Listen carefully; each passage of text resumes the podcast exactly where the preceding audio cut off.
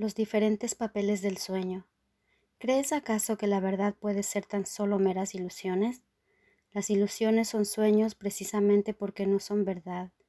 El hecho de que la verdad esté ausente de todas ellas por igual es la base del milagro, lo cual quiere decir que has entendido que los sueños sueños son, y que escaparte de ellos depende no del sueño en sí, sino de que despiertes. ¿Cómo iba a ser posible conservar algunos sueños y despertar de otros? La elección no es entre qué sueños conservar, sino solo si quieres vivir en sueños o despertar de ellos. De ahí que el milagro no excluya a su benéfica influencia algunos sueños. No puedes quedarte con algunos sueños y despertar de otros, pues o bien estás dormido o bien despierto y soñar tiene que ver únicamente con una de estas dos posibilidades. Los sueños que te parecen gratos te retrasarán tanto como aquellos en los que el miedo es evidente, pues todos los sueños son sueños de miedo, no importa en qué forma parezcan manifestarse, el miedo se ve adentro o afuera, o en ambos sitios, o puede estar oculto tras formas agradables, pero nunca está ausente del sueño, pues el miedo es el elemento básico de todos los sueños.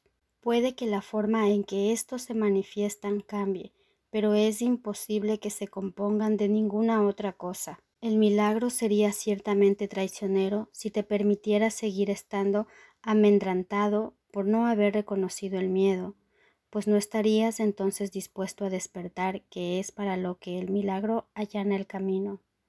Dicho llanamente, el ataque es la respuesta a una función que no se ha llevado a cabo tal como tú la percibes. Puede que ello tenga que ver contigo o con otro. Sin embargo, allí donde se perciba, allí se atacará. La depresión o el ataque no pueden sino ser los temas de todos los sueños, pues el miedo es el elemento de que se componen. El fino disfraz de placer y alegría en el que tal vez vayan envueltos apenas cubre el grueso bloque de miedo que constituye su médula. Y esto es lo que el milagro percibe, y no las envolturas que lo cubren. Cuando te invade la ira, ¿no es acaso porque alguien no llevó a cabo la función que tú le habías asignado? ¿Y no se convierte esto en la razón que justifica tu ataque? Los sueños que crees que te gustan son aquellos en los que las funciones que asignaste se cumplieron, las necesidades que te adscribiste fueron satisfechas. No importa si esas necesidades se satisfacen o si son simplemente algo que se desea. Es la idea de que existen lo que produce miedo. Los sueños no se desean en mayor o menor medida, simplemente se desean o no se desean, y cada uno representa alguna función que tú le has asignado a algo, algún objetivo que un acontecimiento, un cuerpo o una cosa debe representar y alcanzar por ti. Si lo logra, crees que el sueño te gusta.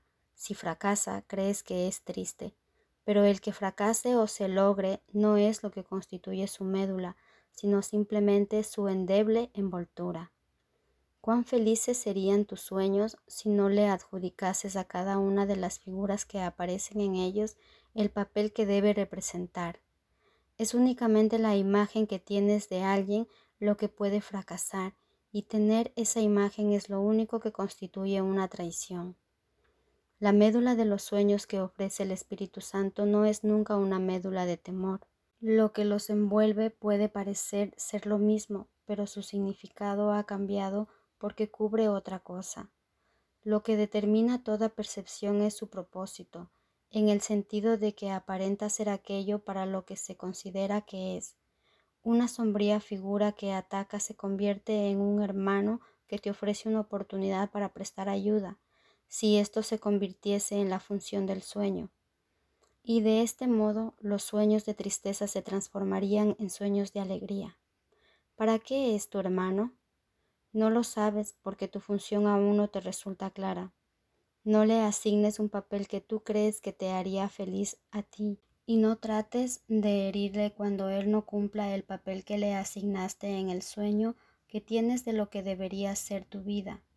Él pide ayuda en cada uno de sus sueños, y tú puedes prestársela si ves la función del sueño tal como la percibe aquel que puede utilizar todo sueño en beneficio de la función que se le encomendó a él.